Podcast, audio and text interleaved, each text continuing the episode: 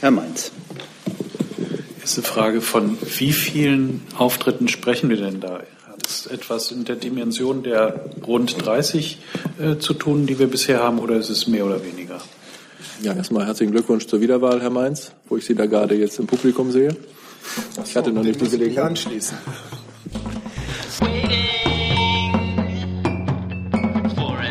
Herzlich willkommen in der Regierungspressekonferenz an diesem Montag. Ich begrüße Steffen Seibert, den Sprecher der Bundesregierung und die Sprecherinnen und Sprecher der Ministerien.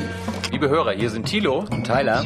Jung und Naiv gibt es ja nur durch eure Unterstützung. Hier gibt es keine Werbung, höchstens für uns selbst. Aber wie ihr uns unterstützen könnt oder sogar Produzenten werdet, erfahrt ihr in der Podcast-Beschreibung. Zum Beispiel per PayPal oder Überweisung. Und jetzt geht's weiter. Wir beginnen gleich an diesem Montag, wie an jedem Montag, mit unserer kleinen Fragerunde. Ich wollte eigentlich was ankündigen. Oh, Sie wollen noch, Entschuldigung, Sie wollen noch was ankündigen. Das dürfen Sie natürlich machen. Sie, ist aber jetzt kein weit abliegendes Thema, keine Sorge. Ja. Ähm, ich muss mich gerade mal kurz sammeln, Atem und so. Ja, guten Tag, meine Damen und Herren. Äh, wie Sie wissen, plant die Bundeskanzlerin heute Abend in die USA zu fliegen und äh, ich wollte Ihnen dazu jetzt noch einige Einzelheiten zum Programm mitteilen. Derzeitiger Planungsstand ist, dass die Kanzlerin morgen um 10.45 Uhr Ortszeit von Präsident Trump im Weißen Haus begrüßt wird. Sie anschließend dann ein Gespräch mit ihm zur transatlantischen Partnerschaft und zur internationalen politischen Lage hat. Dann werden die Bundeskanzlerin und der Präsident gemeinsam mit Unternehmensvertretern und Auszubildenden einen runden Tisch zu Fragen der Berufsausbildung abhalten bevor sich dann beide Delegationen während des Mittagessens zu Wirtschaftsthemen austauschen, ist für etwa 13.10 Uhr Washingtoner Zeit, also 18.10 Uhr deutsche Zeit, eine gemeinsame Pressekonferenz geplant. Und ansonsten kann ich Ihnen noch einmal sagen, dass wir um 13 Uhr ja genau an dieser Stelle hier mit Herrn Röller und Herrn Heusgen noch ein Briefing zu dieser Reise anbieten. Schönen Dank. Dann fangen wir auch gleich mit dem ersten Thema USA-Reise der Kanzlerin an. Die erste Frage hatte Herr Jung. Also vor einer Woche hatten Sie auf die Frage von Herrn Heller gesagt, ob Unternehmensvertreter mitfahren. Nein, das hat sich jetzt als anders herausgestellt. Können Sie uns das mal erklären? Stimmt. Als ich vor einer Woche gefragt wurde, hatte ich den Programmpunkt duale Ausbildung ähm, nicht vor Augen. Ähm, ich wurde nach einer Wirtschaftsdelegation gefragt. Ich hatte die üblichen Wirtschaftsdelegationen vor Augen, die die Bundeskanzlerin gelegentlich begleiten, zehn bis zwölf äh, Personen. Das gibt's hier nicht. Was es gibt, sind tatsächlich zu diesem Programmpunkt Berufsausbildung, duale Bildung, der uns und den amerikanischen Partnern sehr wichtig ist, die Begleitung durch drei Vertreter deutscher Unternehmen. Zusatz? Können Sie begründen, warum diese drei gerade mitgenommen werden? Haben sich die beschwert, dass sie nicht mitgenommen wurden im Vorfeld? Das ist natürlich fernab jeder Realität, was Sie da sagen. Äh, ich habe Ihnen gesagt, es gibt den Programmpunkt berufliche Bildung, Ausbildung, der ist uns wichtig. Also sind es Vertreter von drei Unternehmen, die in den USA sehr engagiert sind, auch auf diesem Gebiet. Bitte. Herr Seibert, wann würden Sie den Erfolg Wann würden Sie sagen, dieser Besuch von Frau Merkel bei Herrn Trump ist ein Erfolg? Die Frage kommt jetzt vor jeder Auslandsreise. Äh, ich muss sagen, ich halte die, ich glaube, so kann man sich diesen Dingen nicht nähern. Äh, die Bundeskanzlerin freut sich auf die Gelegenheit äh, zu einem ausführlichen Meinungsaustausch mit dem amerikanischen Präsidenten. Deutschland und die USA sind Partner und wir sind weit mehr als das. Die Liste unserer gemeinsamen Interessen ist sehr lang und da ist es gut, mit dem neuen Präsidenten und seinem Team ähm, ausführlich sprechen zu können. Die Bundeskanzlerin wird dabei ihre Positionen deutlich machen, die Positionen der Bundesregierung und der US-Präsident wird das auch tun. Das ist ein ganz normaler, aber nützlicher und notwendiger Meinungsaustausch äh, mit dem äh, Präsidenten unseres wichtigsten und engsten Partners. Herr Devs transatlantischen Partners, sollte ich sagen. Herr Sabat, ich habe eine vergleichsweise banale Frage. Es gibt ja eine Blizzard-Warnung für die Ostküste der USA. Das passt ja irgendwie ein bisschen zu dem stürmischen transatlantischen Verhältnis momentan. Aber gibt es da irgendwie noch die Möglichkeit, dass sich da an den Zeiten oder Reiseplänen der Kanzlerin etwas ändert? Oder sind Sie da ganz optimistisch, dass das jetzt erstmal so bleibt? Ich trage Ihnen hier immer Pläne vor. Und dann wird man sehen, wie die Reisen ablaufen. Ich war aber immer dagegen, dass man Wetterverhältnisse zu irgendwelchen journalistischen Metaphern missbraucht. Herr Jung. Elisabeth plant die Kanzlerin, ähm, Vertreter führender amerikanischer Medien äh, zu Wort kommen zu lassen in der Pressekonferenz, weil der Trump die ja meistens bei sich ausschließt. Ich weiß nicht, ob Sie die Regeln äh, von solchen Pressekonferenzen kennen. Es fragen in aller Regel zwei Vertreter deutscher Medien und es fragen in aller Regel zwei Vertreter von US-Medien oder der Medien des Gastlandes. Und äh, darauf haben wir selbstverständlich keinen Einfluss, wie auch wir keinen Einfluss haben, wer von deutscher Seite fragt. Das organisieren die Journalisten, die Mitreisenden untereinander. Können Sie uns noch verraten, wie sich die Kanzlerin speziell auf diesen Besuch vorbereitet? Der Herr Trump ist ja jetzt kein gewöhnlicher Staatschef. Sie bereitet sich auf diesen wie auf jeden anderen Besuch durch gründliche Lektüre der Sachthemen vor. Herr Blank.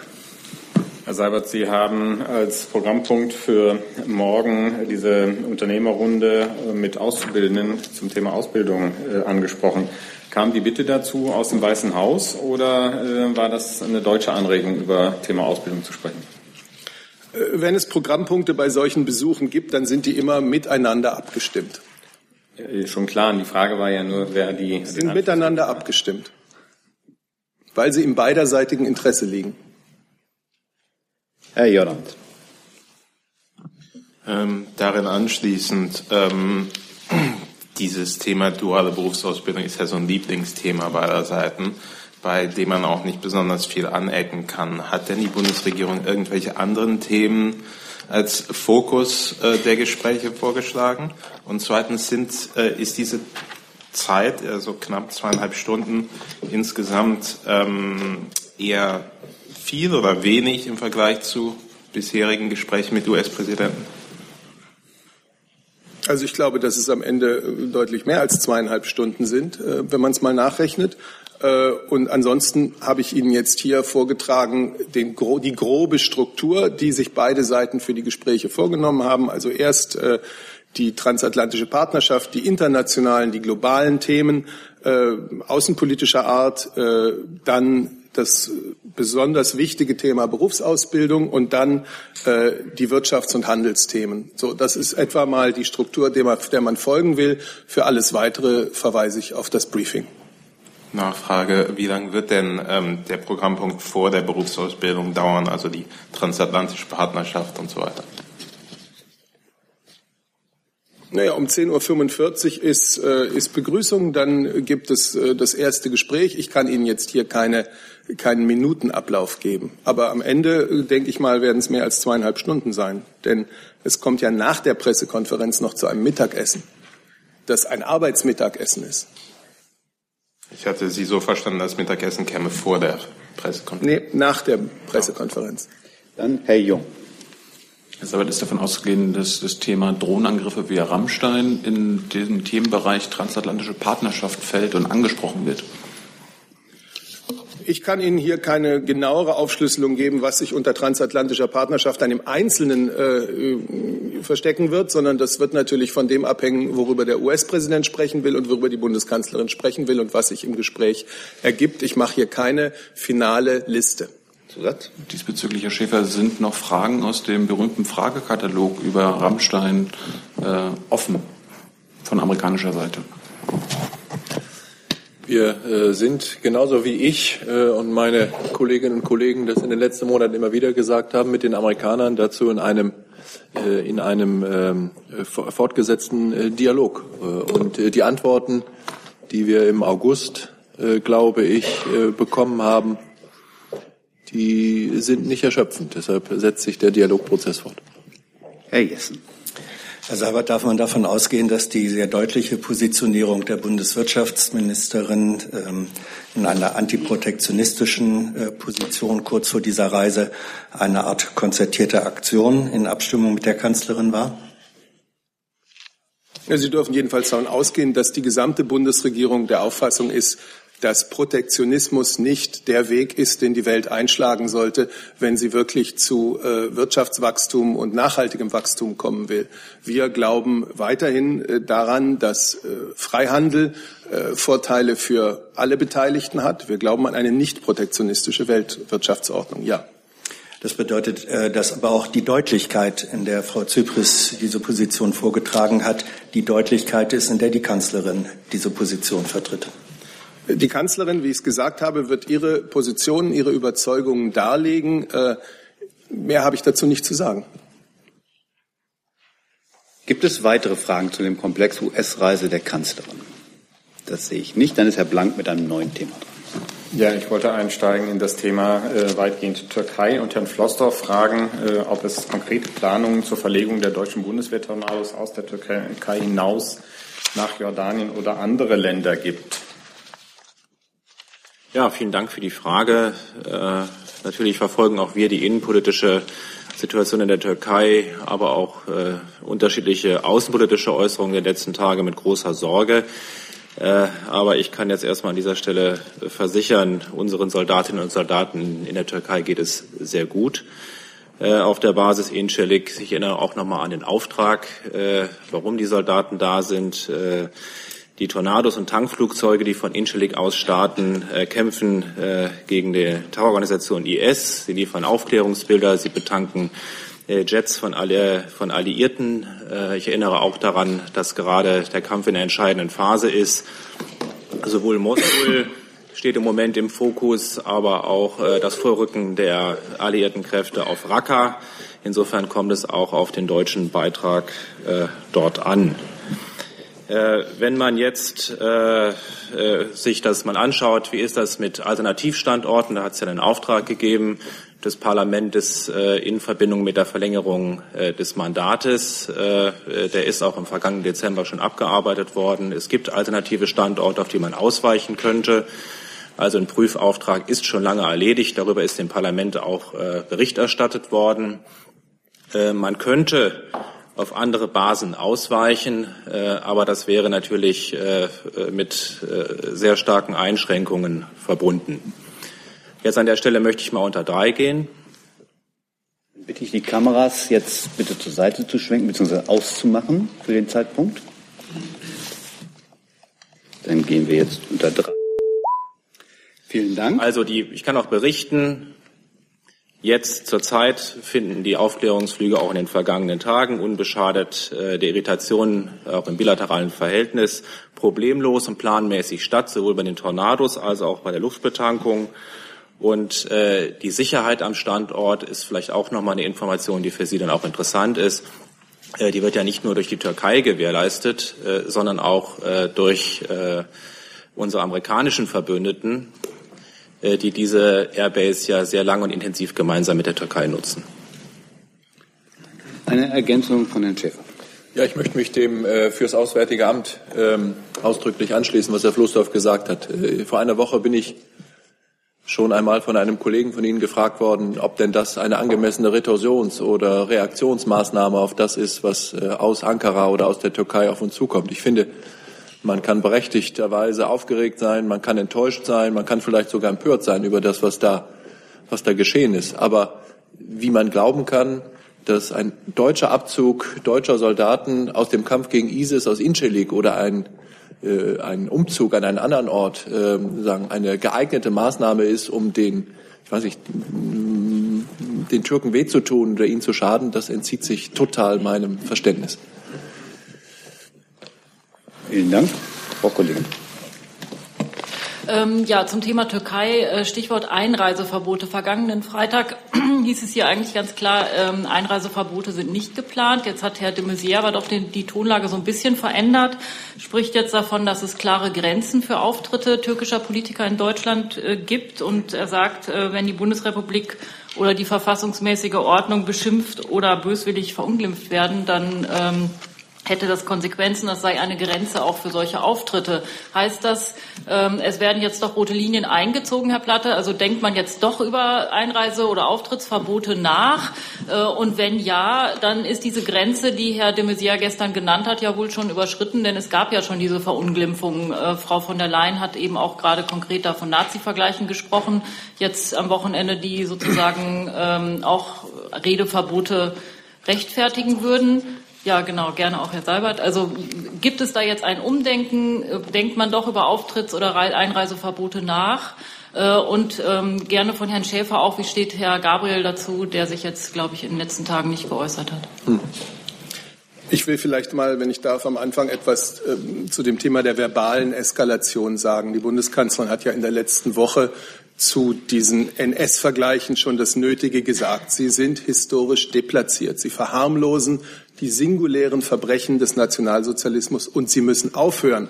Und damit meint die Bundeskanzlerin nicht nur, dass man aufhören muss, so über Deutschland zu sprechen, sondern selbstverständlich auch über andere Länder Europas. Die Niederlande haben schwer unter dem NS-Regime gelitten. Und es ist unmöglich, wenn man ihnen jetzt Nähe zu einer solchen Ideologie anhängen will. Und es disqualifiziert sich von selbst. Also auch diese Verunglimpfung eines unserer engsten Partner und Freunde muss aufhören. Konkret zu der Frage, mit der Sie eingeleitet haben, es bleibt die Haltung der Bundesregierung, dass wir, gerade wenn wir bei anderen Einschränkungen der Meinungs- und Pressefreiheit kritisieren, dass wir diese Werte in unserem eigenen Land hochhalten. Und das heißt, dass wir eben kein generelles Verbot von Auftritten türkischer Politiker ausgesprochen haben.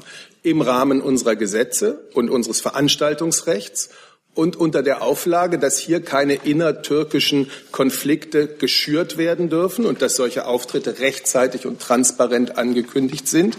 In diesem Rahmen können Auftritte möglich sein und es hat ja solche auch in der Vergangenheit ohne Gefährdung der öffentlichen Ordnung gegeben. Aber angesichts der Eskalation der letzten Tage ist es auch klar, dass die Bundesregierung die Lage sehr genau beobachtet und dass sie ihre Entscheidungen entsprechend fällt. Ja, ich habe gar nicht so sehr viel äh, dazu noch hinzuzufügen, aber da die Frage nun an mich ging, äh, will ich vielleicht noch zwei, drei Sätze nur sagen. Ich meine, in der Tat, Sie haben jetzt eine Veränderung des Tonfalls oder der Tonlage beobachtet. Äh, das, das ist sicherlich richtig. Es hat sich ja auch ähm, einiges zugespitzt in den letzten Tagen, aber das ändert nichts daran, dass auch die Haltung des Bundesinnenministers ist, nicht alles, was einem nicht gefällt, kann man deswegen auch schon gleich verbieten im Rechtsstaat. Und wenn Sie sich den Beitrag vielleicht in Gänze anhören, in Berlin direkt war das, äh, dann, dann werden Sie feststellen, dass er sich auf dieser Linie bewegt hat. Das heißt, nochmal kurze Nachfrage, das heißt, wenn äh, Nazi-Vergleiche oder Verunglimpfungen in der Türkei geäußert werden, ist das noch kein äh, Grund für ein Einreiseverbot. Erst wenn hier solche Dinge stattfinden würden, würde man möglicherweise einschreiten? Ja, vielleicht, ich, ich muss einfach die Rechtslage noch mal so ein bisschen auseinandernehmen. Also wenn Sie den Beitrag ganz angehört haben, dann war das, was er gesagt hat, äh, zu den strafrechtlichen Begrenzungen etwas, das sich sozusagen auf das Wie einer Durchführung von zum Beispiel Wahlveranstaltungen ähm, bezogen hat. Und äh, dass diese Frage des Wie einer solchen Veranstaltung stellt sich natürlich erst, das ist glaube ich klar, nach einer erfolgten Einreise. Mhm. Ähm, ich bin jetzt äh, kein Strafgericht und äh, will ehrlich gesagt einzelne Äußerungen ähm, äh, überhaupt nicht jetzt irgendwie rechtlich bewerten. Das ist auch gar nicht meine Aufgabe. Aber ähm, das, was der Minister in diesem Zusammenhang gesagt hat, ist ein Aufruf, im Prinzip genau in dem Sinne, wie ihn auch Herr Seibert gerade formuliert hat, nämlich sich, wenn man bei uns zu Gast ist, an unsere Rechtsvorschriften zu halten einerseits und zweitens keine zusätzlichen Beiträge zu einer Polarisierung der Menschen hier und in der Türkei zu leisten. Herr Schäfer. Die türkische Regierung hat uns in den letzten Tagen Informationen darüber zukommen lassen, wer wann von türkischer Seite im Rahmen des Wahlkampfes über das Verfassungsreferendum vom 16. April nach Deutschland zu reisen äh, gedenkt. Äh, die türkische Seite hat sich dabei an die Vereinbarung gehalten, auch an die dringliche, ich sage mal vorsichtig gesprochen, die dringliche Bitte des Außenministers im Namen der Bundesregierung in seinem Gespräch am vergangenen Dienstag mit seinem türkischen Amtskollegen, doch uns bitte rechtzeitig ähm, vorweg mitzuteilen, wo was geplant ist, damit äh, entsprechende Prüfungen in Gang gesetzt werden von den dafür zuständigen Stellen, ob äh, die Sicherheit gewährleistet ist, ob die öffentliche Ordnung äh, und äh, darüber hinaus äh, sichergestellt werden kann. Und es hat ja in den letzten Tagen einige Auftritte ähm, von türkischen Politikern gegeben, etwa vom türkischen Sportminister Kilic. Das ist, soweit äh, wir das von hier aus in Berlin beurteilen können, in einer Weise erfolgt, die, äh, glaube ich, den Ansprüchen, die Herr Seibert und Herr Plate gerade für die Bundesregierung formuliert haben und bekräftigt haben, entsprochen hat.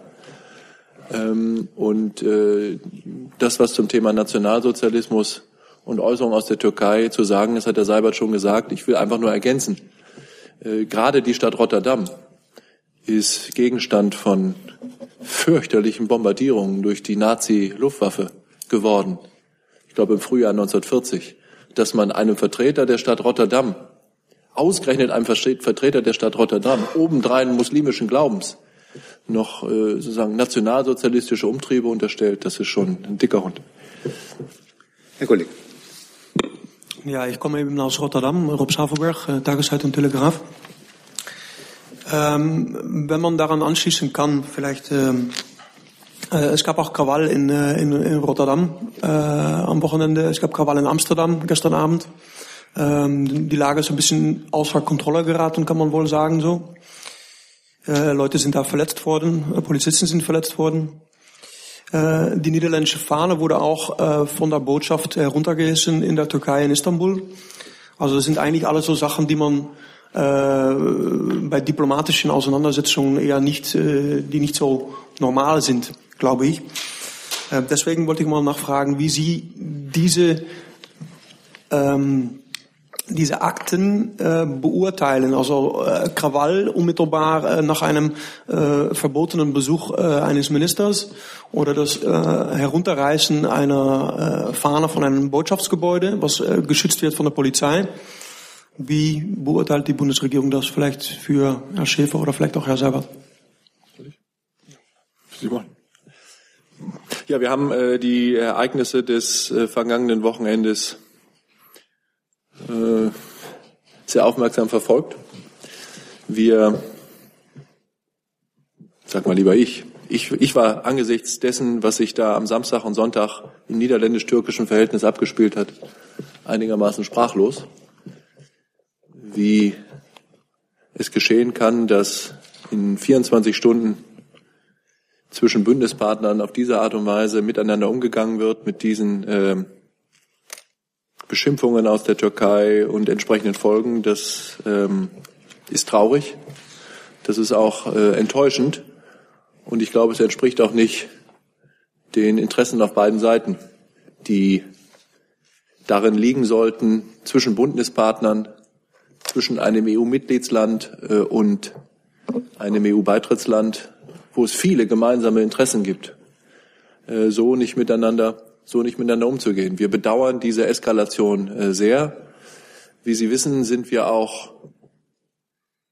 gewissermaßen am Rande beteiligt gewesen, weil die türkische Bildungsministerin ja sich vor ihrer Einreise in die äh, Niederlande in Deutschland aufgehalten hat und dann, wenn ich das richtig sehe, auch von deutschem Boden aus wieder in die Türkei zurückgeflogen ist. Äh, es ist unser Interesse und das gilt für die Beziehungen zwischen den Niederlanden und der Türkei. Das gilt aber natürlich auch für die deutsch-türkischen Beziehungen, dass trotz Wahlkampf und äh, trotz der offenbar von mancher Seite gewünschten Eskalation in einem solchen Wahlkampf ähm, der Blick nicht total verstellt wird auf das, worauf es wirklich ankommt, nämlich dass es ähm, ein breites Fundament an gemeinsamen Interessen gibt, dass wir äh, an, an vielen Punkten miteinander gemeinsam handeln müssen, um überhaupt Erfolge erzielen zu können. Das Thema Inschillig ist hier schon zur Sprache gekommen.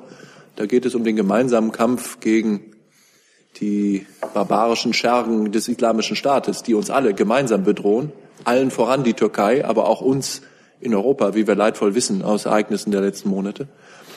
Und man kann eigentlich nur hoffen, dass äh, es äh, gelingt, die von Ihnen beschriebenen Umstände, die wir natürlich genauso wie Sie mit großer Sorge verfolgt haben, dass man die überwinden kann und dass man wieder in eine Situation gerät, in einen Modus gerät, in dem auf vernünftige Art und Weise miteinander geredet werden kann. Und ich kann doch noch mal bekräftigen und wiederholen, Nazi-Vergleiche, gerade an die Adresse der Niederländer, sind ganz sicher nicht das richtige Mittel, um in irgendeiner Weise zur Versöhnung, zur Aussendung, äh, Aussöhnung oder zur Verständigung beizutragen.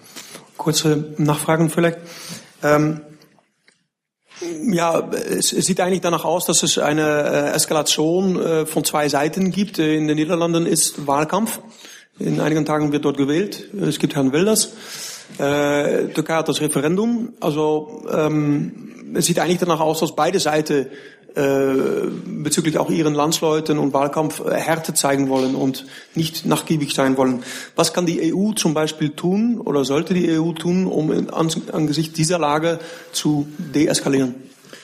Ja, zunächst mal, das ist Ihre Interpretation, äh, dass das alles äh, durch Wahlkampf motiviert ist. Das kann sein, das kann auch nicht sein. Ich glaube, das ist nicht an uns äh, von dieser Bank darüber, darüber ein Urteil zu fällen, sondern ist es an uns, vielleicht zu versuchen, jedenfalls einen Beitrag dazu zu leisten, dass das, was da so geschehen ist, letzte Woche im deutsch-türkischen Verhältnis, jetzt im niederländisch-türkischen Verhältnis eben nicht zu dauerhaften Schädigungen auf allen Seiten führt.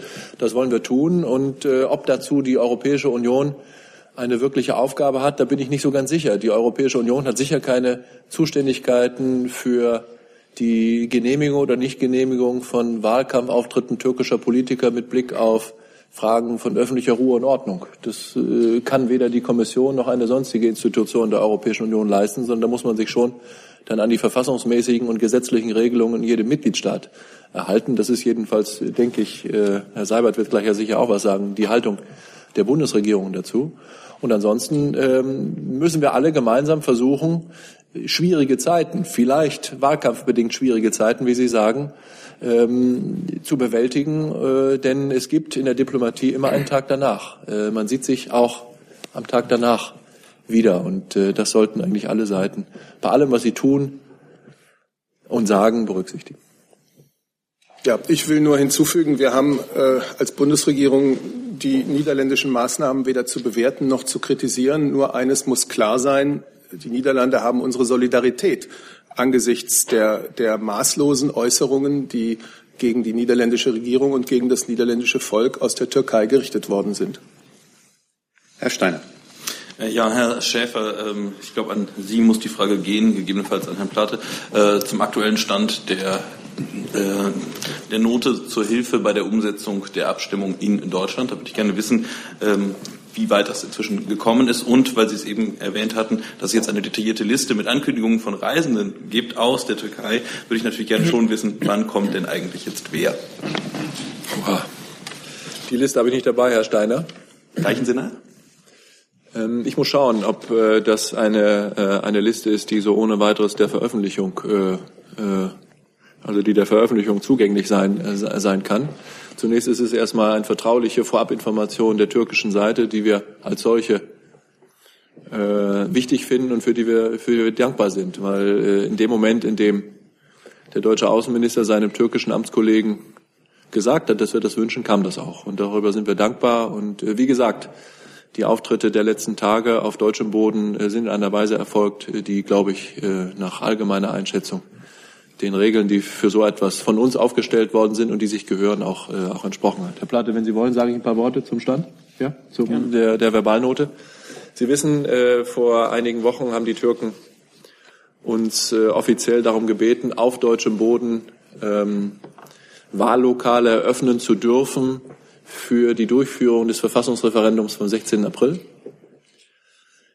weil äh, in unserem Land so viele äh, türkische Staatsangehörige leben, äh, ist die Bitte der türkischen Seite nicht nur die, die Botschaft und die Generalkonsulate der Türkei in Deutschland äh, für die Abgabe von Stimmen von türkischen Staatsangehörigen am 16. April nutzen zu dürfen, sondern darüber hinaus Räumlichkeiten anzumieten, ähm, in denen die Türken dann ihre Stimme abgeben dürfen.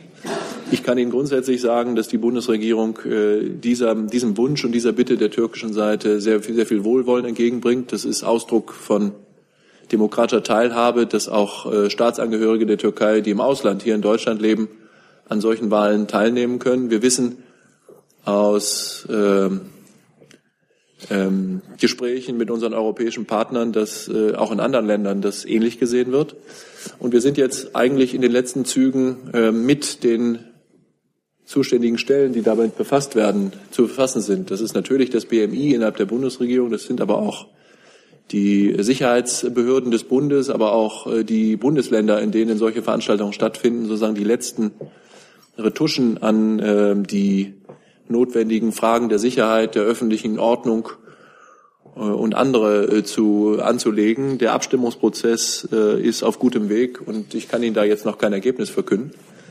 Aber das wird nicht mehr so lange dauern. Das geht auch gar nicht, weil natürlich alle Beteiligten, die zuständigen deutschen Behörden, aber natürlich auch die türkischen Behörden, dann äh, die Beine in die Hand nehmen müssen, um bis zum 16. April dann tatsächlich ein Umfeld bieten zu können, in dem die türkischen Staatsangehörigen, unsere türkischen Mitbürger hier in Deutschland in völliger Freiheit und demokratischer Unabhängigkeit ihre Stimme im Rahmen des Verfassungsreferendums werden abgeben können. Das heißt, wenn ich das richtig verstehe, Sie sehen da grundsätzlich kein Problem darin, dass zum Beispiel der Europarat bzw. die Venedig-Kommission des Europarates doch zu einem, sagen wir mal, ziemlich harschen Urteil über dieses Referendum als solches und den Inhalt des Referendums gefällt hat. Sie sehen da kein Problem darin, wenn man das dann unterstützt. Und wenn ich gerade noch ganz kurz darf, die Frage, ob Herr Erdogan kommt, können Sie vielleicht auch gerade doch noch mit beantworten. Ja, ich will nur ganz kurz, da Sie das Stichwort Venedig-Kommission nennen, sagen, die Experten der Venedig-Kommission haben ihr Gutachten zu den Verfassungsänderungen abgegeben, über die im türkischen Referendum abgestimmt wird. Das äh, wir haben ja in der Vergangenheit immer wieder begrüßt, dass die Türkei sich zu einer engen Zusammenarbeit mit dem Europarat, dessen Gründungsmitglied sie ist, ähm, bekannt hat. Äh, in dem Sinn würden wir jetzt sagen, die türkische Regierung sollte dieses Gutachten der Venedig-Kommission sehr, sehr ernst nehmen. Sie sollte sich intensiv damit auseinandersetzen. Ja, und vielleicht ergänze ich, äh, wenn ich darf, äh, Herr Steiner, äh, über das hinaus, was Herr Seibert gesagt hat, dem ich mich nur anschließen kann, dass der, die Venedig-Kommission des Europarates wohlgemerkt eine Gruppe nicht von Politikern, sondern von Verfassungsrechtsexperten die zum Teil schon über lange Jahre die äh, Lage in der Türkei kennen, äh, beobachten und verfolgen, in der Tat zu einem sehr kritischen Urteil äh, gekommen sind, weil sie ausweislich ihres Berichtes, der liegt mir vor, 30 Seiten, ist wirklich sehr intensiv recherchiert, ähm, zu der Auffassung gelangen, dass es sich bei diesem Entwurf um einen, ich zitiere, um einen gefährlichen Rückschritt in der demokratisch-verfassungsrechtlichen Tradition der Türkei äh, handelt. Und die begründen das auch sehr ausführlich, weil sie sagen, dass es Teile des Verfassungs, der, der, der Verfassungsmodifikationen gibt, die demokratische Standards, rechtsstaatliche Standards und Standards der Gewaltenteilung äh, gefährden. Und deshalb gilt äh, eigentlich äh, unsere Aufforderung in erster Linie äh, der türkischen Regierung und den zuständigen türkischen Stellen, das Urteil des Europarates wirklich ernst zu nehmen und vielleicht in sich zu gehen und zu überlegen, ob das so der richtige Schritt ist. Ähm, der, Europa, die, der Venedig-Kommission des Europarates hat nicht die Empfehlung abgegeben, dieses Verfassungsreferendum nicht stattfinden zu lassen. Aus welchen Gründen auch immer.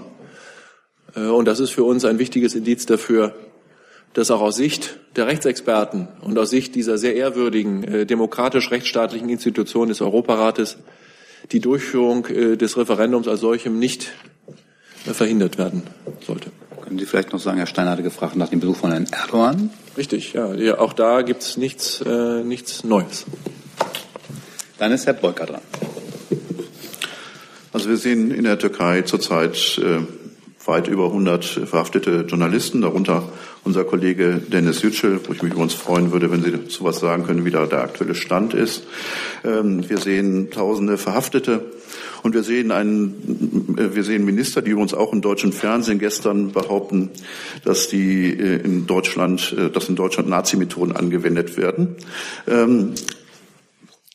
Angela Merkel und Ursula von der Leyen haben auf der Münchner Sicherheitskonferenz betont, dass die NATO eine Wertegemeinschaft sei.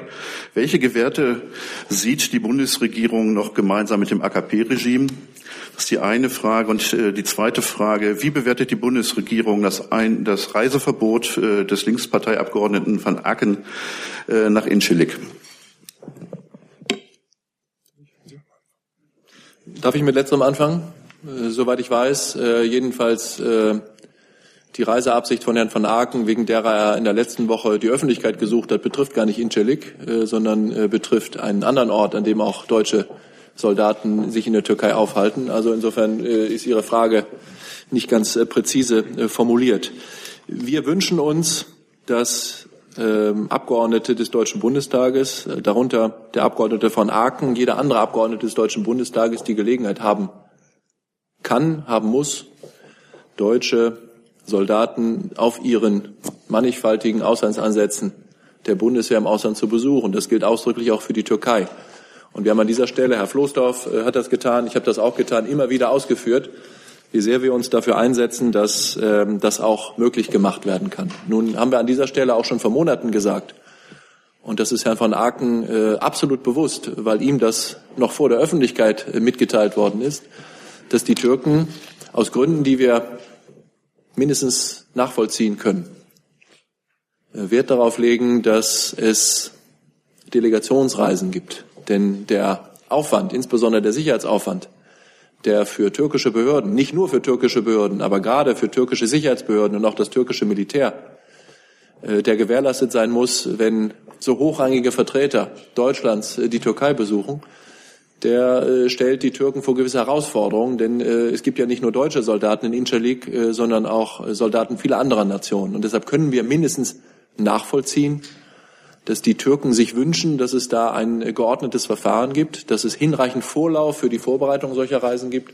und dass es, wenn irgend möglich, doch bitte Delegationsreisen sein soll, so dass man äh, sagen nicht für jeden Abgeordneten das Programm von vorne durch äh, organisieren muss. Äh, und diese Bitte, die geben wir selbstverständlich, so wie sie äh, uns gegenüber aus Ankara geäußert wird, an diejenigen Abgeordneten des Deutschen Bundestages weiter, die solche Besuchswünsche äußern. Und das haben wir ich glaube, letzte Woche Dienstag auch gegenüber dem Abgeordneten von Aachen so getan, wie sich das gehört, nämlich äh, unverzüglich nach Eingang dieser Nachricht aus äh, Ankara.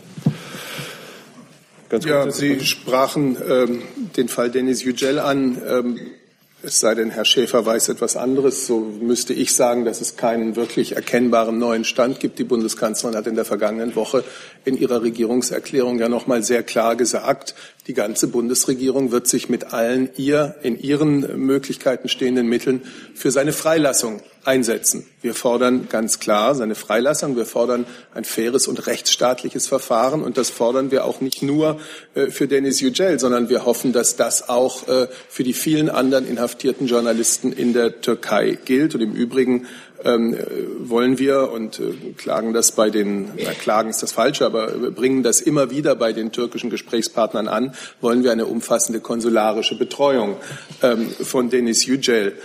Ich zitiere vielleicht noch mal zum zweiten Teil Ihrer Frage aus der Bundes, äh, aus der Regierungserklärung der Bundeskanzlerin letzte Woche. Sie sagt, unser Außen-, Sicherheits- und geopolitisches Interesse kann es nicht sein, dass die Türkei, immerhin ein NATO-Partner, sich noch weiter von uns entfernt. Es lohnt sich also von unserer Seite, sich nach Kräften für die deutsch-türkischen Beziehungen einzusetzen. Das tun wir allerdings auf der Basis unserer Werte, unserer Vorstellungen und das in aller Klarheit. Darf ich zwei? Herr Schäfer, bitte. Ja. Der erste Punkt ist, äh, es ist Ihnen bekannt, dass äh, der türkische Ministerpräsident gegenüber der Bundeskanzlerin zugesagt hat, dass es konsularische Betreuung für Herrn Yücel geben soll. Wir haben einige Mühe, diese Zusage in die Wirklichkeit umgesetzt zu bekommen. Das ist ärgerlich, aber für uns kein Grund, äh, an dem Punkt äh, nachzulassen, sondern wir werden die von immerhin vom Ministerpräsidenten des Landes, vom Regierungschef gegebene Zusage beim, beim Wort nehmen wollen und werden nicht nachlassen, äh, diese jetzt auch äh, umgesetzt zu sehen. Und dann noch vielleicht ein Wort zur Frage der Unabhängigkeit der türkischen Justiz. Die respektieren wir. Äh, und die Aufforderungen, die von Seiten der Bundesregierung in Sachen Yücel ergangen sind, sind jedenfalls mit dem Punkt der Verhängung von Untersuchungshaft natürlich an die türkische Justiz gerichtet. Aber wenn denn die türkische Justiz so unabhängig ist, wie die Türkei das immer sagt, dann müsste das eigentlich auch für Äußerungen aus der türkischen Politik gelten, äh, die man ja nur als Vorverurteilungen werten kann, nicht wahr? Also wer den Wer nicht Teil der türkischen Justiz ist und gleichzeitig von einem deutschen Agenten spricht äh, und äh, von anderen strafrechtlich relevanten Vorwürfen, ich glaube, äh, der müsste eigentlich den gleichen Respekt an den Tag legen, wie wir das gegenüber der türkischen Justiz tun. Hat, ja, hat äh, Dennis Yücel inzwischen irgendeinen Konsulatsvertreter äh, seit seiner Inhaftierung gesehen? Nee, deshalb äh, hat Herr Seibert ja gesagt, dass es da noch zu keiner Umsetzung erfolgt ist. Ich habe das bekräftigt, dass wir da weiter dran sind. Mein Stand heute Morgen ist, dass es keinen Besuch eines deutschen Konsularbeamten bei Yücel bisher in seinem Untersuchungsgefängnis gegeben hat. Herr Jolland. Herr Seibert, es gibt heute Berichte, wonach Deutschland und die Niederlande konkrete Zusagen für die Anzahl der aus der Türkei jährlich übernommenen äh, Kontingentflüchtlinge gemacht hätten, nämlich 150 bis 250.000. Stehen diese Zusagen zur Disposition? Und Herr Schäfer, welche Unterstützung gibt es von Seiten der deutschen Botschaft und Konsulate in der Türkei für die niederländischen Kollegen, die jetzt vielleicht in ihrer Arbeit eingeschränkt sind? Zu diesem Zeitungsbericht kann ich nur sagen, das Einzige, was gilt, ist das, was die EU und die Türkei in ihrer Erklärung vom 18. März 2016 vereinbart haben. Ich bin sicher, ohne dass ich das weiß, Herr Jordans, dass der deutsche Botschafter seinen niederländischen Kollegen aus vielfältigen Zusammenhängen kennt, dass man gut zusammenarbeitet, dass man selbstverständlich miteinander äh, solidarisch ist. Ich bin sicher, das gilt für sämtliche Arbeitsbereiche der beiden äh, Botschaften der Bundesrepublik Deutschland und des Königreichs der Niederlande. Äh, wenn die Niederländer äh, auf unsere Hilfe angewiesen sein sollten oder wenn es eine entsprechende Bitte um Hilfe gibt, bin ich sicher, dass dieser Hilfe ähm, Folge geleistet werden wird. Das ist völlig selbstverständlich. Wir sind europäische Werte und Interessenpartner. Ähm, ich glaube ehrlich gesagt nicht, angesichts dessen, was da geschehen ist, das bewegt sich ja im Wesentlichen im Bereich des sagen, diplomatisch Symbolhaften dass eine solche Hilfe erforderlich ist. Aber das äh, mag eine Fehlentscheidung sein, die äh, äh, dann äh, aber es natürlich auch mit sich bringen würde, dass wir auf jede Bitte aus Den Haag oder aus Ankara in diesem Fall selbstverständlich gerne reagieren würden. Danke. Eine Nachfrage zu Herrn, an Herrn Seibert. Ähm, also, wenn ich es richtig verstanden habe, gibt es da kein Gentleman's Agreement äh, zu diesem, zu den Kontingenten? Nein, natürlich nicht. Herr Delfs. Hat sich erledigt. Dann Herr Jessen. Herr Dr. Schäfer, ähm, Ihr Satz zu Erdogan nichts Neues. Bedeutet das, dass dieser Name auf der Reiseankündigungsliste nicht vorkommt oder bedeutet es das nicht? Das bedeutet es. Der Name steht nicht drauf. Dankeschön. Und zweite Frage ähm, an Herrn Seibert. Sie haben gesagt, äh, die Niederlande haben unsere Solidarität. Da stellt sich im Moment ja vielleicht sowieso die Frage der europäischen äh, Solidarität. Dänemark hat aus Solidarität erklärtermaßen mit den Niederlanden in jedem äh, Besuch ähm, abgesagt, stellt sich für die Bundesregierung ähm, die Frage, ob es zu einer Art gemeinsamer äh, Haltung gegenüber ähm, Wahlkampfauftritten ausländischer Politiker doch kommen soll. Es gibt jetzt solche Forderungen, die auch in Umfragen, glaube ich, von an die 90 Prozent der europäischen Bürger gestützt werden, dass es keine ähm, Wahlkampfauftritte äh, ausländischer Politiker im nationalen Rahmen äh, geben solle und man könne ähm, Grundrechte wie Versammlungs- und Meinungsfreiheit auch ohne solche Wahlkampfauftritte realisieren. Beschäftigt sich die Bundesregierung mit dieser Frage? Ich habe Ihnen die Haltung der Bundesregierung zu genau dieser Frage ja heute noch einmal sehr klar gesagt. Ja, aber die, ähm, die Tatsache, dass Dänemark ähm, eine andere Form der praktischen Solidarität entschieden hat, als nur verbal zu sagen, die Niederlande haben unsere Solidarität, ist doch eine neue Dimension, oder? Das ist Ihre Beurteilung. Ich habe dazu jetzt hier nichts beizutragen. Es scheint mir um sehr unterschiedliche Dinge zu gehen. Herr Blank. Äh, ja, nochmal eine kurze Nachfrage an Herrn Dr. Schäfer wegen dieser ominösen Liste. Äh, vielleicht habe ich es auch verpasst eben, aber hatten Sie gesagt, ähm, dass da gar keine Minister mehr draufstehen würden auf dieser Besuchsliste? Das habe ich äh, hoffentlich nicht gesagt. Das wäre nämlich falsch. Da stehen ähm, Abgeordnete drauf. Da stehen ähm, Abgeordnete des türkischen Parlaments, heißt das. Da stehen äh, Vertreter der türkischen Regierung drauf, auch Minister, aber eben nicht äh, der türkische Staatspräsident. Herr Mainz. Erste Frage, von wie vielen Auftritten sprechen wir denn da? Hat es etwas in der Dimension der rund 30 äh, zu tun, die wir bisher haben, oder ist es mehr oder weniger? Ja, erstmal herzlichen Glückwunsch zur Wiederwahl, Herr Mainz, wo ich Sie da gerade jetzt im Publikum sehe. Ich hatte noch nicht die Gelegenheit. anschließen. Ähm, ansonsten äh, bin ich nicht ganz sicher, wenn wir von einer längeren Liste reden, ob äh, einer Liste von Besuchen äh, und von Veranstaltungen. Das eine muss nicht eins zu eins dem anderen entsprechen, weil es ja möglich ist, dass auch einem Besuch mehrerer Veranstaltungen stattfindet. Ich bin deshalb nicht in der Lage, Ihnen eine präzise Antwort auf Ihre Frage zu geben. Aber eine Nachfrage habe ich noch zu dem anderen Thema. Mich interessiert der diplomatische Background der niederländisch-türkischen Auseinandersetzung vom Wochenende. Ähm, Sie sagten selbst, dass ja das Auswärtige Amt auch mit beteiligt war, mehr oder weniger äh, direkt. Es gibt ja den Hinweis, dass es dem Vorläufer gegeben hat, niederländische Bitten über den Bundesaußenminister an seinen türkischen Amtskollegen herangetragen, ähm, von Wahlkampfveranstaltungen während des niederländischen Wahlkampfes abzusehen. Ähm, erstens äh, gab es diese Zusage des türkischen Außenministers, das zu berücksichtigen. Und dann interessiert mich, wie der weitere Ablauf war. War das Auswärtige Amt in dieser ganzen Auseinandersetzung mit beteiligt? Äh, die Ministerin kam ja aus Deutschland, wie Sie erwähnt haben, und ist dann wieder nach Deutschland abgeschoben worden. Handelt es sich um eine Abschiebung? Und mich interessiert, ich kenne eine unerwünschte Person ähm, und die Rechtsfolgen, die diese Qualifikation hat. Was ist denn ein unerwünschter Besuch? Also ich meine, dass ich einigermaßen firm bin in den Regelungen des Wiener Übereinkommens über diplomatische Beziehungen und den, äh, Art, der Art des Umgangs äh, von Staaten miteinander, auch wenn es nicht so gut funktioniert.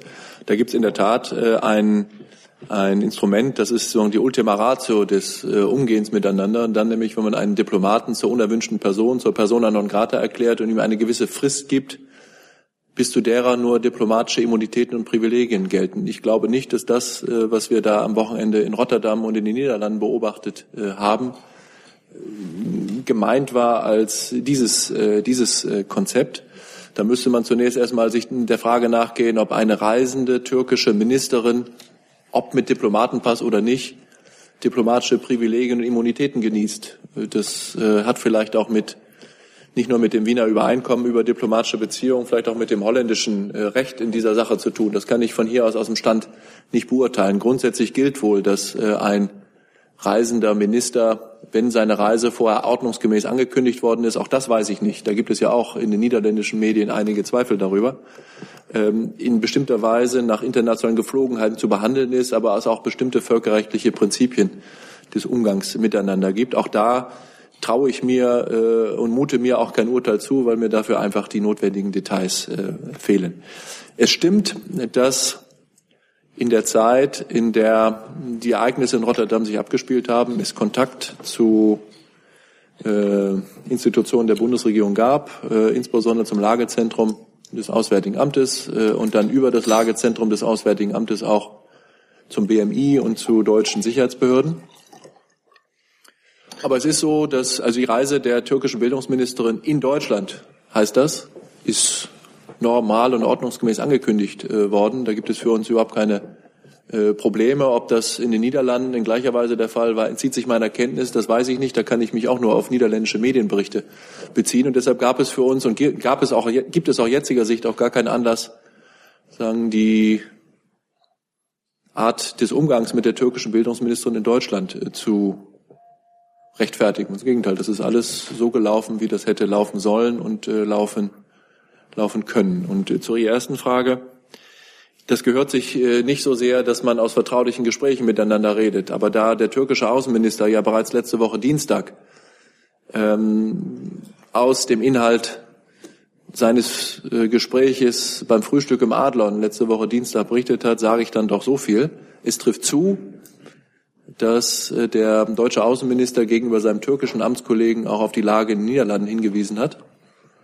Es trifft auch zu, dass das auf eine Bitte äh, der niederländischen Regierung erfolgt ist. Und insofern kann ich äh, Medienberichte bestätigen. Aber ich bitte Sie um Verständnis dafür, dass man vertrauliche Gespräche nicht dadurch entwertet, dass man dass man das, was vertraulich vereinbart ist, sozusagen äh, breit in der Öffentlichkeit verhackstückt. Das ist, sollten wir nicht tun. Herr Jung.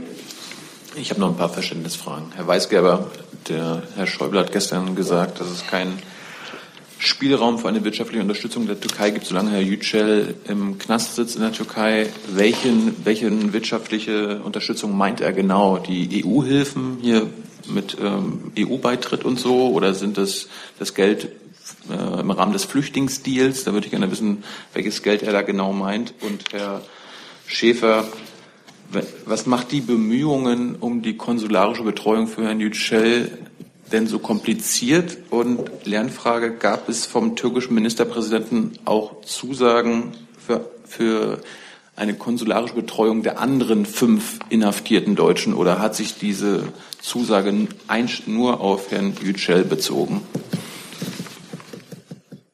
Ja, wenn ich anfangen kann. Also dass äh, die Äußerung des Ministers äh, stammt ja gestern aus dem Interview mit Berlin direkt. Da gab es eben die Frage nach dem Besuch des türkischen Finanzministers hier bei uns in Berlin, über die wir hier auch schon mal berichtet haben. Ähm, in dem Gespräch kam eben das Thema auf Kooperation, wirtschaftliche Hilfe für die Türkei. Ähm, das Gespräch fand statt zu einem Zeitpunkt ähm, vor dieser Eskalation, vor der Festnahme von Herrn Yücel. Und der Minister hat jetzt gesagt, dass angesichts dieser Entwicklung es jetzt nicht mehr die Umstände sind, um Gespräche zu führen über weitere wirtschaftliche Hilfen. Er hat das aber nicht wie Sie es jetzt von mir äh, fragen, konkretisiert. Ähm, Können Sie das konkretisieren? Nein, das muss ich auch nicht konkretisieren. Also ja, weil es äh, nicht um konkrete Programme, um konkrete Zahlungen geht, sondern um generell die Frage der wirtschaftlichen Hilfe, der wirtschaftlichen Kooperation, die sich jetzt angesichts dieser diplomatischen Eskalation, ähm, so wie es der Minister ausgedrückt hat, die jetzt nicht mehr vorstellbar ist.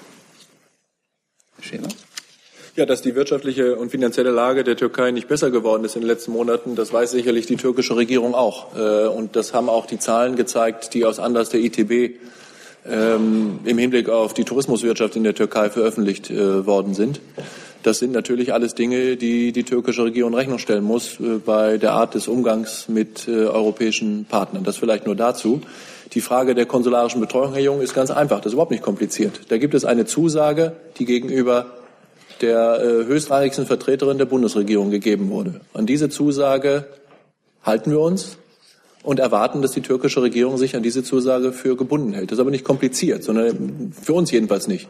Warum das äh, hakt und warum die Türken mit äh, einer Umsetzung dieser, um, äh, dieser Zusage zögern, entzieht sich total unserer Kenntnis und macht uns auch zunehmend, äh, zunehmend ärgerlich, glaube ich.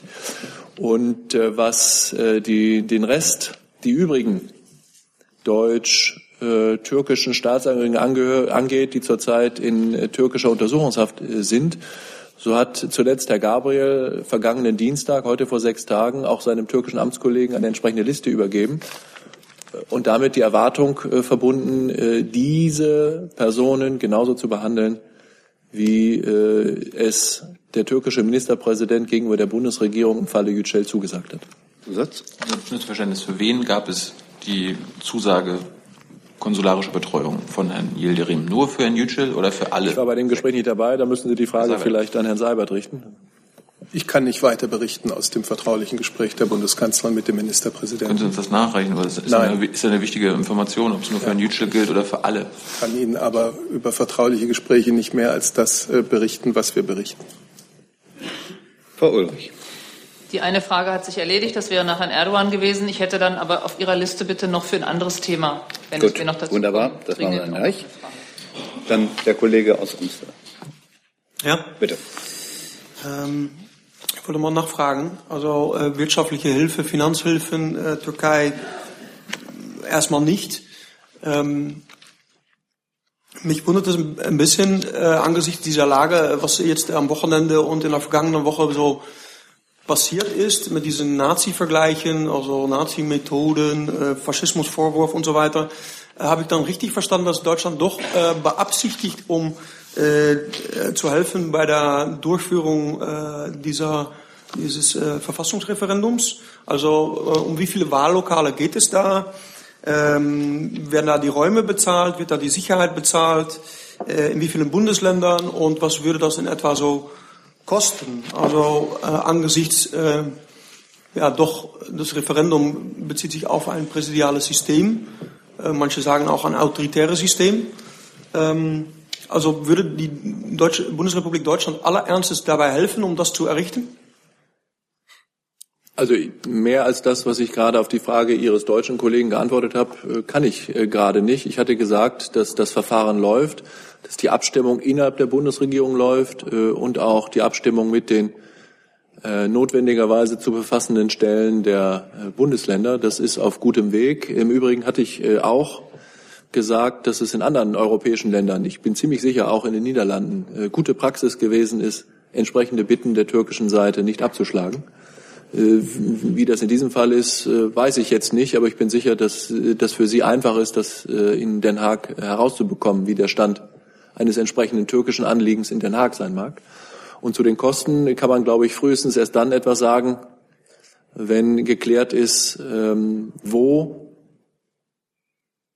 außerhalb der türkischen Konsulate äh, solche Abstimmungen durchgeführt werden sollen und welcher Sicherheitsaufwand dafür erforderlich ist. Äh, dass grundsätzlich sagen, der, der bestellt, dann auch die Rechnung bezahlt, äh, scheint mir ziemlich klar zu sein. Das heißt, wenn die Türkei hier ähm, solche Wahlen durchführen möchte, wie sie uns das gebeten hat, dann ist das, äh, sind das Kosten, die natürlich die türkische Seite äh, tragen muss. Nun kann die türkische Seite in Deutschland keine hoheitlichen Aufgaben vornehmen, zu denen sicherlich auch die Sicherheit einer solchen Veranstaltung gehört, jedenfalls hoheitliche Sicherheit, etwa durch Polizei.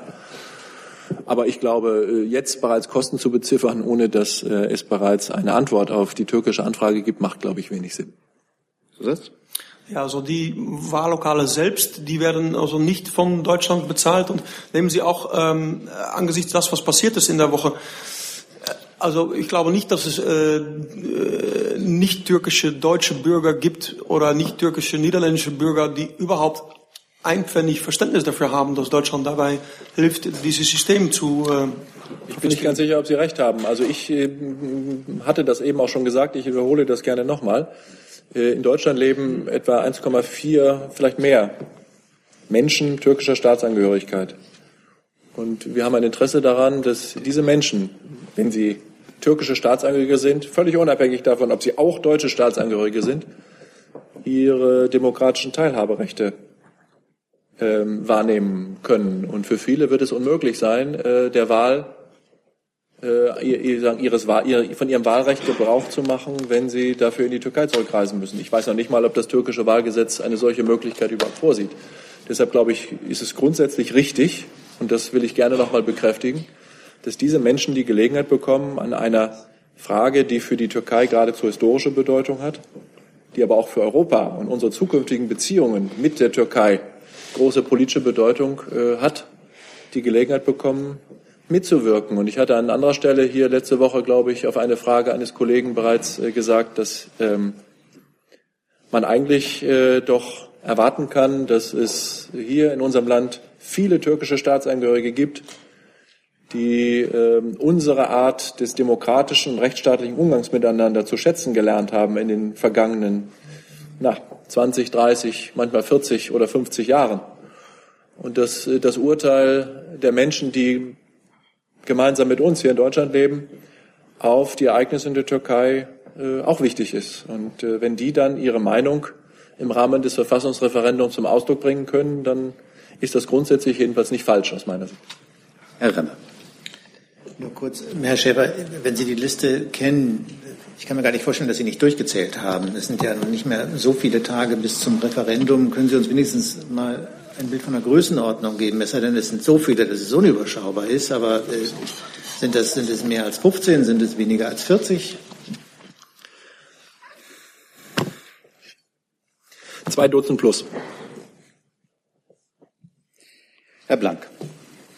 Ja, auch wenn es leidig ist, aber ich muss trotzdem nochmal nachfragen, weil äh, ich glaube, Kollege Fischer hat am Freitag gesagt, äh, war ich leider nicht da, dass auf dieser Liste auch äh, Sportminister und Familienministerin stünden. Die waren aber schon da. Die Frage ist deswegen, stehen, anschließend an meine Frage von vorhin, stehen auch noch Minister für die Zukunft bis zum 16. April da drauf? Oder sind hab, jetzt damit alle Minister durch? Ich habe die Liste nicht dabei. Ich möchte ausdrücklich nochmal wiederholen, ich muss erst prüfen oder prüfen lassen, ob das okay ist, dass wir diese Liste veröffentlichen. Ähm, die Minister, die in der vergangenen Woche nach Deutschland gekommen sind. Unter anderem die beiden, von denen Sie gesprochen haben, Herr Blank, waren auf der Liste. Und ich gehe auch davon aus, dass es äh, für die verbleibende Zeit, das sind ja jetzt noch knapp fünf Wochen, auch andere hochrangige Vertreter der türkischen Regierung sein werden, die äh, beabsichtigen, zu uns zu kommen. Auch Minister? Ich vermute ja. Herr Tillack. Ja, eine Frage an den Regierungssprecher. Ähm, Jung hatte sie, äh, oder hat ihre Vertreterin Frau Demmer am Freitag gefragt nach der öffentlichen Ankündigung der Rheinmetall AG in der Türkei eine Produktion von Panzern aufnehmen zu wollen mit Partnern dort auch von Kampfpanzern nach dem Wunsch der Rheinmetall AG. Frau Demmer hatte gesagt, diese vielfach berichtete Ankündigung sei ihr nicht bekannt. Ähm, jetzt die Frage nochmal an Sie. Können Sie inzwischen jetzt was sagen, äh, wie die Bundeskanzlerin diesen Plan bewertet? Erste Frage und kurze zweite äh, Zusatzfrage. Rheinmetall hat mehrfach erklärt, Sie äh, äh, hätten sich da bei solchen strategischen Entscheidungen immer vorab mit der Regierung hier beraten und die, würden deren Bewertung auch übernehmen. Heißt das in der Tat auch für den Fall dieser geplanten Panzerfabrik, dass die Bewertung der Bundesregierung da positiv ist? Danke. Ich weiß nicht, ob der Vertreter des Wirtschaftsministeriums dazu was sagen kann. Ich müsste das nachreichen. Also Sie wurden ja schon am Freitag gefragt. Ich müsste es trotzdem nachreichen. Ähm, darf ich kurz korrigieren? Bitte? Ja. Also, äh, die Kollegen haben mich hier gerade zu Recht gemaßregelt. Ähm, ich habe die Liste nicht dabei, aber Sie haben, zu, Sie haben darauf hingewiesen, dass ähm, auf der vom türkischen Außenminister vergangenen Dienstag übergebenen Liste diese beiden Minister waren, die bereits äh, aus Deutschland wieder abgereist sind, glaube ich. Und bislang, so wie die Dinge stehen, es keine weitere Reiseankündigung eines türkischen Ministers gibt. Ich bitte um Entschuldigung. Herr Remme. Ja. Ich, also ich kann das noch ergänzen. Ja. ja. Ich kann es vielleicht noch ergänzen. Also mir ist keine Gespräche bekannt, die da stattgefunden hätten. Super. Ähm, die Frage war ja, ob sich Rheinmetall vorab mit äh, der Bundesregierung abgestimmt hätte. Das, das war Ihre Frage, so wie ich es verstanden hatte. Und da sind mir keine derartigen Gespräche bekannt. Ja, bleibt die Frage offen, wie die Kanzlerin diese Frage bewertet. Dann Herr Remme. Herr Schäfer, nur damit ich das nicht missverstehe, wenn die Liste am Dienstag übergeben wurde, dann bedeutet es ja, dass sie Stand heute nicht nur Termine der Zukunft betrifft. Bekommen wir dafür ein Bild, wie viel nun in den Tagen bis zum Referendum noch zu erleben sind? Ich versuche mein Bestes, Herr Remme. Herr Beuker. Ja, also wenn die, diese Liste ist Ihnen ja von der türkischen Regierung übergeben worden. Jetzt haben wir festgestellt, dass also Minister aktuell nicht mehr draufstehen, sondern nur noch Abgeordnete. Stehen dort nur Abgeordnete einer Partei oder aller im türkischen Parlament vertretenen Parteien da drauf? Ja, äh, ich blamier mich hier immer weiter. Ich habe die Liste nicht dabei, deshalb kann ich das aus dem Stand jetzt hier nicht überprüfen. Also ich bitte Sie einfach, mir, mir dieses äh, schreckliche Versehen nachzusehen und äh, hoffe, dass ich äh, ganz bald sehr viel besser Auskunft geben kann äh, und tue das dann, wenn ähm, wir uns das nochmal angeschaut haben und äh, sich aus der Art der Vereinbarung mit der türkischen Seite ergibt, dass das auch veröffentlichungsfähig ist.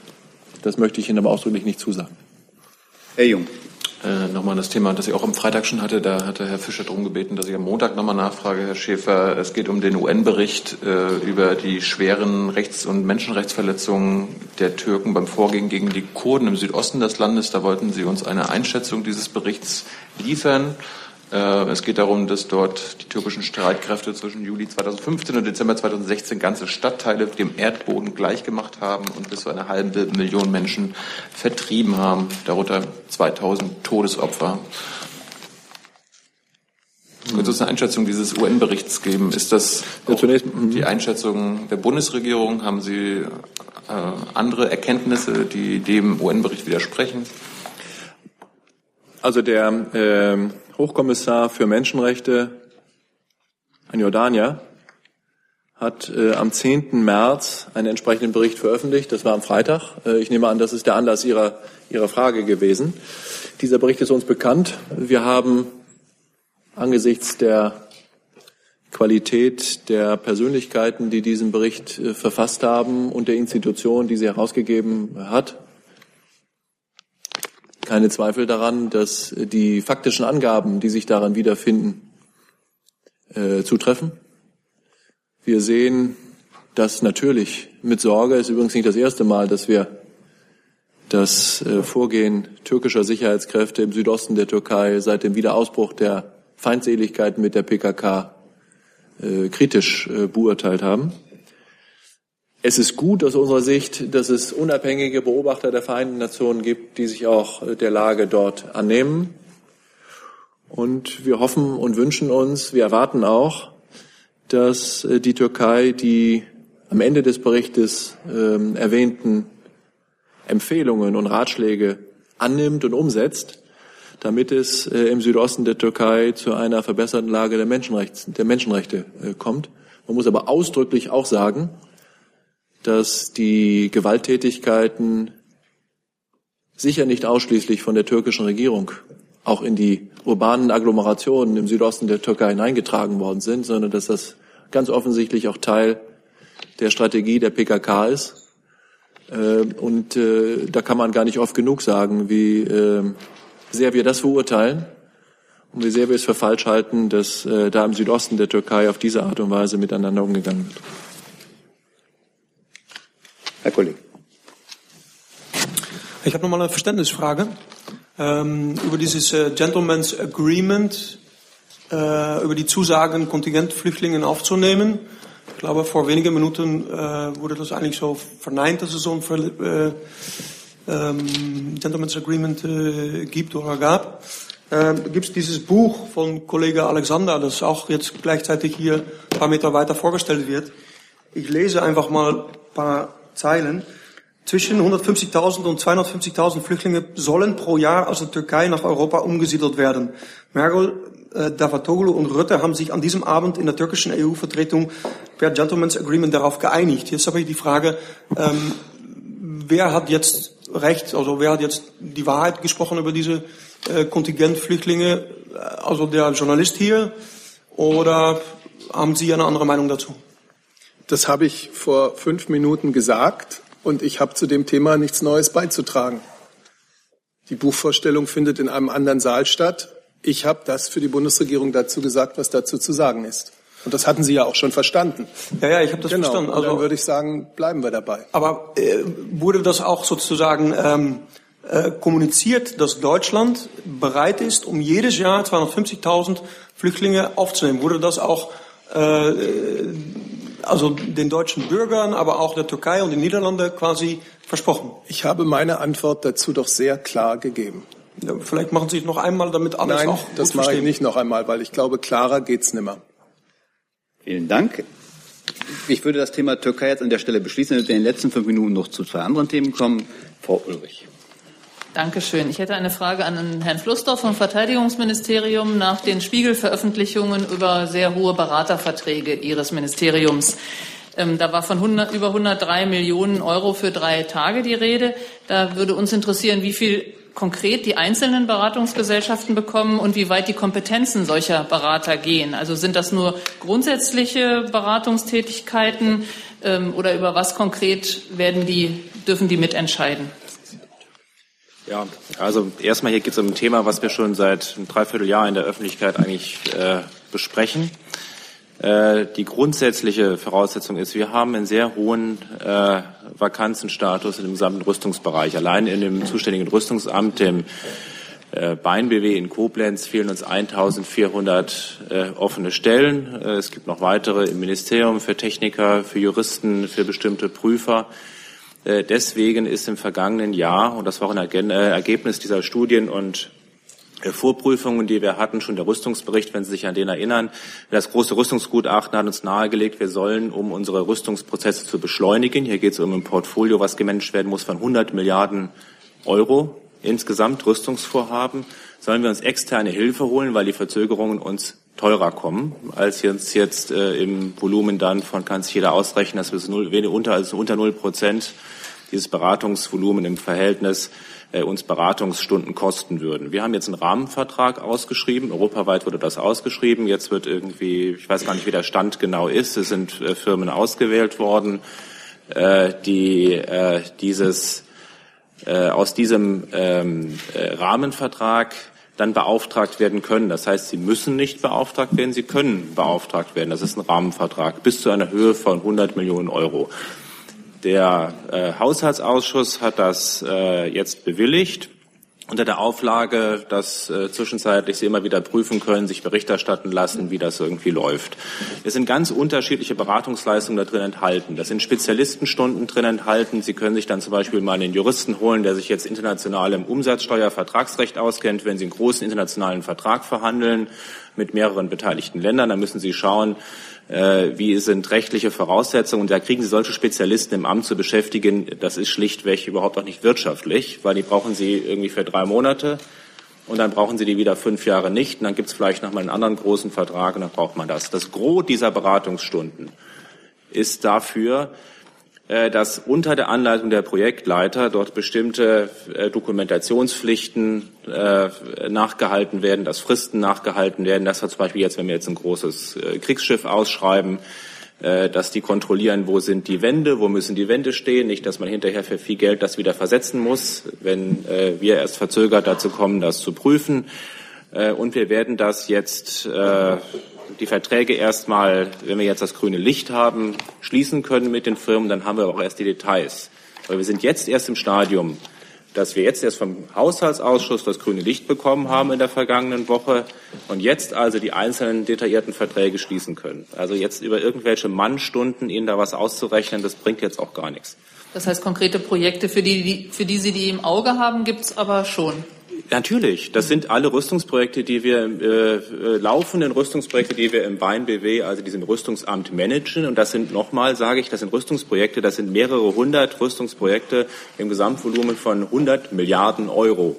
Also ein riesiges Volumen, was gemanagt werden muss und im Prinzip dort, wo Bedarf ist, wo jetzt ein Projektleiter sagt, da habe ich einen Engpass, ich komme die nächsten Wochen und Monate damit nicht klar, ich brauche eine bestimmte Expertise, der kann auf diesen Beraterpool zugreifen, kann sich eine externe Hilfe reinholen, sodass er das innerhalb der ihm gegebenen Frist äh, seine Projekte auch ins Ziel bringen kann. Das geht jetzt nicht für einzelne, das ist jetzt nicht für bestimmte Einzelprojekte, dass wir jetzt sagen, jetzt machen wir irgendwie die Nachfolge von dem Panzer oder von dem Flugzeug, äh, das machen, jetzt, machen wir jetzt mal rein extern. So ist das nicht. Den Hut hat immer, haben immer die Beamten auf, derjenige der Projektleiter und das sind Expertise, die man sozusagen unter diesen nachgeordnet, auf die man zugreifen kann. Und kurze Nachfrage nur noch. Auf das drei gibt, Jahre. Mhm. Und das gibt es jetzt in dieser Größenordnung, aber nur bei Ihnen im Haus? Oder ist das auch zum Beispiel Finanzministerium oder in anderen Häusern in ähnlicher Größenordnung Usus? Die externe Beratung? Oder ist das speziell ich auf Sie nehme mal sehr stark an, dass das ein Spezifikum ist wie wir, weil welches andere Ressort hat so ein Investivetat wie wir? Da fällt mir vielleicht noch ein, äh, kann man vielleicht noch Verkehr, Infrastruktur machen. Es gibt ja kein anderes Ministerium, die machen ihre Ministeriumsarbeit, deren Produkt ist Gesetze. Unser Produkt ist sozusagen, das sind Auslands, wenn Sie so wollen, Auslandseinsätze, Sicherheit, äh, Bündnisverteidigung äh, und, äh, und die Truppe ausrüsten und dafür im Prinzip jedes Jahr ein Investivvolumen zu managen von zwischen fünf und sieben Milliarden Euro, was immer on top kommt und über 30 Jahre dann läuft. Ich weiß jetzt nicht, ich glaube, kein anderes Ministerium hier hat jetzt noch ein Rüstungsamt mit ungefähr 10.000 äh, Mitarbeitern. Und äh, wenn Sie jetzt noch die, den laufenden Unterhalt für Materialerhalt und für die Altsysteme noch dazu rechnen, landen Sie noch bei viel höheren Milliardenbeträgen als 100 Milliarden Euro, die ständig weiter gemanagt werden müssen. Herr Steiner.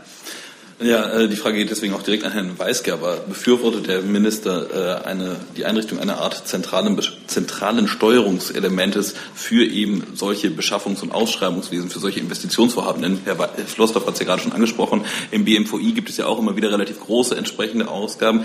Könnte man sich auf die Art nicht dann doch irgendwann einen Teil der Beratungskosten, der externen Beratungskosten sparen, wenn man das zentralisiert vielleicht auch beim BMF angesiedelt managen würde? Und ich hatte bislang, vielleicht Herr Flossdorf auch nur mit dem Beispiel Beispiel jetzt ein bisschen zu ernst genommen. Ich hatte bislang gedacht, dass zum Beispiel die Reverse Charge Spezialisten bei Ihnen im Ministerium sitzen würden. Ähm, ist da die Expertise nicht ausreichend abgefragt worden?